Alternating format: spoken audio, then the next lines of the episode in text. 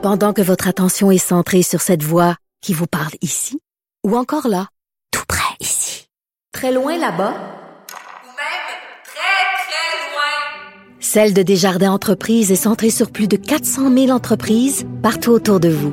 Depuis plus de 120 ans, nos équipes dédiées accompagnent les entrepreneurs d'ici à chaque étape pour qu'ils puissent rester centrés sur ce qui compte, la croissance de leur entreprise.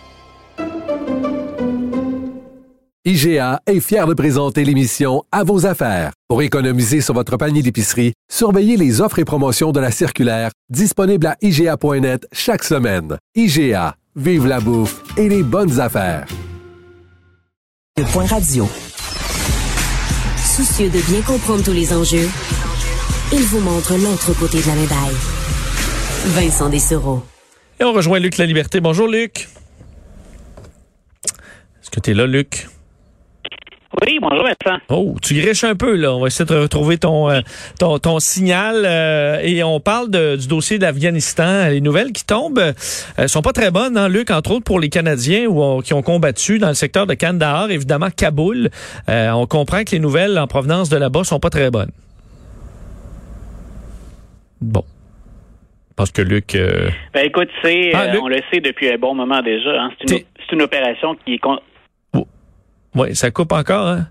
On va te rappeler, euh, Luc, pour que tu reviennes, mais effectivement, euh, pour nos militaires canadiens, j'avais une pensée pour ceux qui nous écoutent d'ailleurs, euh, une pensée pour vous parce que Kandahar a été extrêmement, extrêmement difficile, un territoire de combat qui a été pas facile pour les Canadiens. Kaboul, Kandahar, et là Kandahar qui est tombé sous les mains du des talibans et Kaboul, où on doit faire, d'ailleurs, les forces spéciales canadiennes sont prêtes, semble-t-il, pour évacuer l'ambassade du Canada. C'est CBC qui sortait cette information-là selon une source du ministère de la Défense nationale.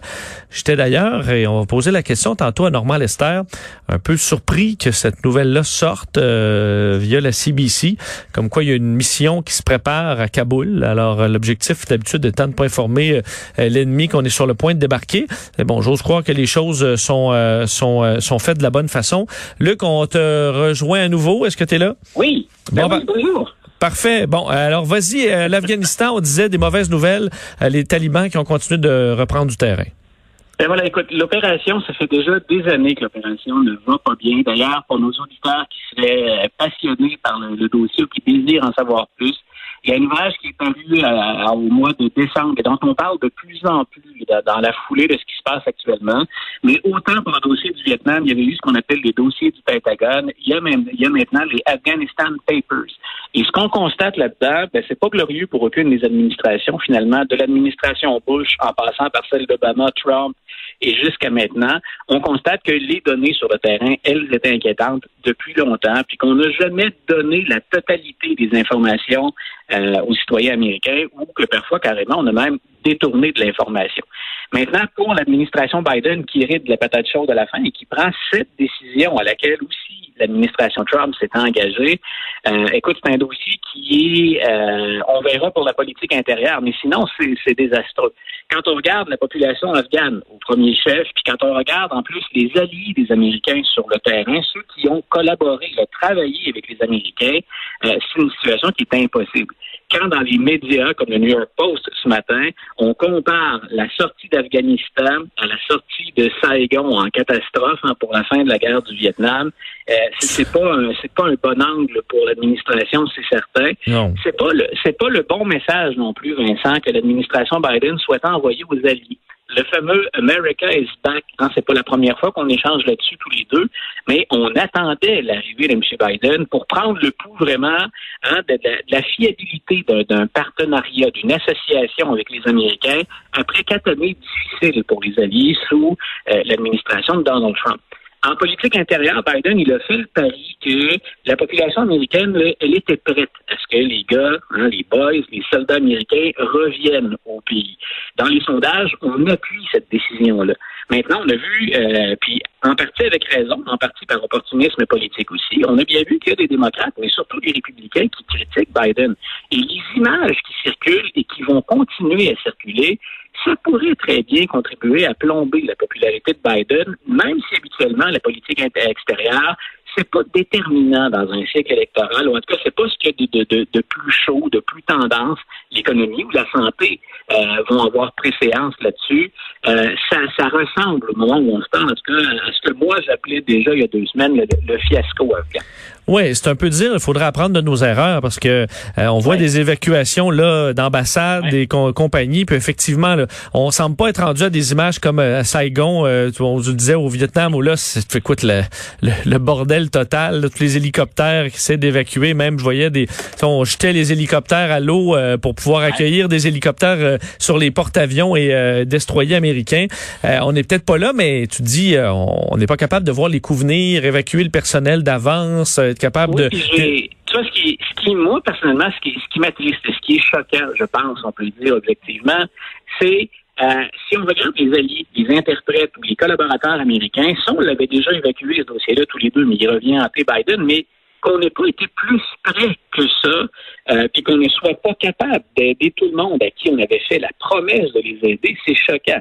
Euh, c'est pas comme si on découvrait ça. C'est pas comme si on avait des recrues à la Maison Blanche non plus, à la fois le président, à la fois son personnel. Maintenant, pour ce qui est du retrait, ce qu'on voit ces jours-ci, puis qui implique des Américains, puis qui implique des partenaires américains comme le, Canada ou l'Allemagne, euh, écoute, ça aussi, c'est troublant. Les généraux américains et les services de renseignement avaient avisé Joe Biden euh, que ça risquait de mal se passer, que ce serait difficile un, c'était pas sage, mais deux, qu'on était peut-être pas prêt. Et on est allé de l'avant malgré tout. Donc, Joe Biden a beau dire, hein, puis il, a raison aussi, c'est son angle à lui. Il a beau dire, on a dépensé des milliards là-dedans, euh, on a envoyé trop de nos hommes, ça fait trop longtemps, c'est le temps que ça revienne entre les mains des Afghans ce qu'on voit sur le terrain, ça semble être une opération bâclée. Donc, on, se garde une petite perspective, on se garde une gêne, parce qu'on va assurément apprendre d'autres choses au fur et à mesure que le dossier va évoluer. Mais c'est d'un pénible et presque d'un amateurisme qui, qui est affligeant. Euh, J'avais hâte que tu me parles de, du recensement aux États-Unis parce que j'ai j'ai pas, pas, le temps de lire cette nouvelle-là, mais j'ai vu que ça avait fait réagir parce que certaines conclusions, je comprends qu'on tire du recensement, euh, ont des retombées politiques. Ben, écoute, moi, la première chose, comme historien, j'attendais ce recensement-là parce qu'on on, s'attendait à des, à des mouvements dans la population, euh, puis dans une plus grande diversité de la population américaine. Donc, il y avait déjà ce, ce volet-là. Et pour la première fois de l'histoire, sinon, écoute, il faudrait remonter à l'origine du pays, mais euh, les Blancs sont sous la barre des 60% le poids dans la population totale. Donc, ce sont des États-Unis, en guillemets, de moins en moins blancs. Puis on a une population d'hispanophones à 18,7 de Noirs à 12,4 6 d'Asiatiques. Donc, ce qu'on annonce depuis des années, le fait que les minorités vont finir par prendre le pas sur la majorité blanche, on s'approche de ça plus rapidement que ce qu'on croyait. La chute, la baisse de la population blanche, c'est 8,6% Donc, il y, a, des données historiques, des données culturelles, démographiques, sociales qui sont très intéressantes à, tirer de ça. Bien sûr, comme nous, on aborde que ça sous un angle politique, ben c'est certain que quand on parle du recensement, on parle de représentation euh, politique. On dit ben, combien de circonscriptions on va avoir besoin pour euh, classer et bien représenter tout ce monde-là. Puis bien sûr, ben, comment est-ce qu'on établit les limites des districts ou des circonscriptions électorales aux États-Unis? Ben, c'est par le biais d'un jeu partisan. Les démocrates, normalement, quand ils regardent le recensement cette année, en théorie, ils sont contents. Parce qu'ils disent, les minorités, c'est plus, entre guillemets, notre terrain de jeu. Hein, si on analyse ça froidement avec des termes un peu crus, c'est notre clientèle. Ils votent pour nous, majoritairement, même si on a perdu un peu d'hispanophones. Donc, ça devrait être une bonne nouvelle. Ils se disent aussi, quand ils regardent la carte, ça c'est intéressant, la, croissance démographique, puis là où les minorités euh, ont plus de poids qu'avant, c'est dans les États du Sud, là où les démocrates commencent à faire des percées. On l'a vu en Géorgie, puis on l'a vu en Arizona, on l'a même constaté au Texas. Donc, pour les démocrates, c'est comme deux bonnes nouvelles. Notre électorat grossit, puis en plus, dans des endroits qui nous ont longtemps échappé. Puis là, il s'agit d'imaginer pour nos auditeurs, hein, on sait que la Californie va voter euh, pour les démocrates, on sait que New York va voter démocrate. imaginons euh, un, stratège démocrate pouvoir compter sur le Texas. On devient imbattable. Il y a de gros bémols à ajouter à ça, puis je l'ai un peu introduit tout à l'heure en disant il va s'agir maintenant de voir comment on va répartir la population dans les circonscriptions électorales. Et aux États-Unis, c'est très partisan. C'est ce qu'on appelle donc le redécoupage partisan de la carte électorale. En anglais, on dit le gerrymandering. Donc, souvent, ce qu'on va faire, euh, et démocrates et républicains le font en passant. On ne dit pas que les, démocrates sont blancs comme neige là-dedans, mais c'est plus les républicains qui ont intérêt à le faire dans les zones où il y a une croissance démographique. Et ce qu'on fait, c'est qu'on est prêt à faire toutes sortes de... On est très fort en dessin, on est très créatif, mais on fait des limites pour inclure finalement la croissance démographique euh, des, minorités dans des circonscriptions où il y a encore beaucoup de blancs. Puis des blancs, on essaie d'étirer un peu les zones dites rurales, parce que l'électorat républicain, il est plus blanc, puis il est plus conservateur. Donc, euh, les démocrates auront peut-être pas de retombées euh, à court terme de cette hausse démographique ou de cette évolution démographique, parce qu'on se livre une véritable guerre actuellement. Puis la guerre, elle est sous, elle, a deux angles, si tu veux, ou deux, deux points de discorde. Un, et ça, nos auditeurs connaissent un peu ce dossier-là, où ils l'ont vu passer dans les journaux. On veut changer les règles de participation. Comment s'inscrit-on sur une liste électorale et comment peut-on acheminer son vote? Donc, ça, on a vu qu'il y a beaucoup d'États républicains qui ont été très agressifs et très audacieux là-dedans. Pas forcément pour les bonnes raisons, parce que ça restreint l'accès au vote d'une partie de la population. Donc, et l'autre, c'est le redécoupage électoral.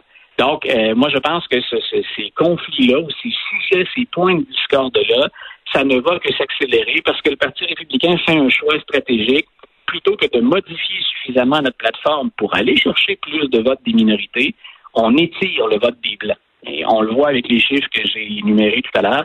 Ben, le vote des Blancs, il, rétrécit, il diminue avec le temps. Euh, petite querelle chez les, démocrates? Écoute, parfois, ils nous, euh, républicains et démocrates nous étonnent par leur capacité à, à, s'entre-déchirer, pas nécessairement entre eux, euh, à l'intérieur même du, parti. Euh, il y a eu deux, je pense qu'on peut dire, si on est un démocrate ou qu'on est dans l'administration Biden, je pense qu'on peut dire qu'il y a eu deux belles victoires récemment. Donc, ce Biden, le plan d'infrastructure au Sénat, c'était dans la poche. Ce, plan plus généreux, appelons ça, de mesures sociales plus larges, mais c'est un plan qui est pharaonique. Euh, on semble être en passe de les passer tous les deux. Donc, on disait, ou de, les voter tous les deux. Donc, M. Biden est content, mais ça s'en va à la Chambre maintenant. Et là, c'est euh, des, élus plus au centre du parti qui ont choisi de jouer un bras de fer. Eux, ils aimeraient euh, qu'on fasse passer ces deux mesures-là séparément. Le plan des infrastructures et le plan que j'appelle le plan d'aide sociale ou d'investissement dans les services à la population. Ils voudraient s'assurer de séparer ces deux votes-là, mais ça ne se fait pas. Ça n'a aucun sens. Pour avoir une opportunité de passer les deux projets, que Joe Biden puisse apposer sa signature au bas des deux textes pour que ça ait force de loi, il faut pratiquement s'entendre sur les deux textes en même temps. Pourquoi ferait-il ça? Parce que là, souvent, on parle des progressistes. Hein? On dit, ben, est-ce que Biden arrive à contrôler l'aile plus progressiste ou ce que nos auditeurs appellent parfois le squad? Hein? Quatre élus plus progressistes qui font souvent parler d'elle, ce sont des femmes dans ce cas-ci. Euh, ben là, c'est des élus centristes. Pourquoi font-ils ça? parce qu'ils sont issus de circonscriptions électorales où pour un démocrate, c'est pas nécessairement gagné d'avance. Et ça, on l'oublie souvent, hein, c'est les particularités du système américain. Vous pouvez être un démocrate, mais vous imposer dans une zone un peu plus conservatrice, euh, ben, vous devez faire attention à la façon dont vous vous rangez à un projet de loi ou de l'enthousiasme que vous manifestez. Donc, pour le moment, on pense que ces neuf élus-là sont plus guidés par le besoin de rassurer leurs commettants ou leurs électeurs en disant, regardez, je ne fais pas de gaieté de cœur, peut-être que j'aurai pas le choix, mais je me fais tirer l'oreille. Donc, on pense que c'est plus ça. Sinon, ben sinon, écoute, ce serait une surprise, puis ce serait une déconvenue terrible pour Nancy Pelosi et Joe Biden que d'être rattrapés par des éléments centristes de la formation politique plutôt que des progressistes. Mais euh, Luc, on doit s'arrêter là-dessus euh, et c'est la fin de la saison. Euh, je veux te remercier d'avoir été là tout l'été. C'est toujours tellement intéressant de discuter avec toi de ce qui se passe aux, États-Unis. De quoi a l'air ton automne Le, tu as, quand recommences-tu à enseigner? Écoute, on se tourne au boulot, on recommence à préparer les cours la semaine prochaine, à l'enseignement dans deux semaines. Et normalement, ben, je suis de retour à Cube aussi. On risque de se reparler, sinon avec avec Richard, avec Geneviève. Donc, un automne chargé en perspective, mais je les aime comme ça. Oui, et on aime ça t'entendre. Donc, on pourra te entendre très bientôt sur nos ondes. Et pour tes chanceux étudiants euh, qui auront la chance de te de t'avoir comme prof euh, dès les prochaines semaines, bonne rentrée, euh, Luc, et merci infiniment pour cet été. Écoute, merci à toi. C'est sincèrement toujours un plaisir, Vincent. Salut, bon week-end.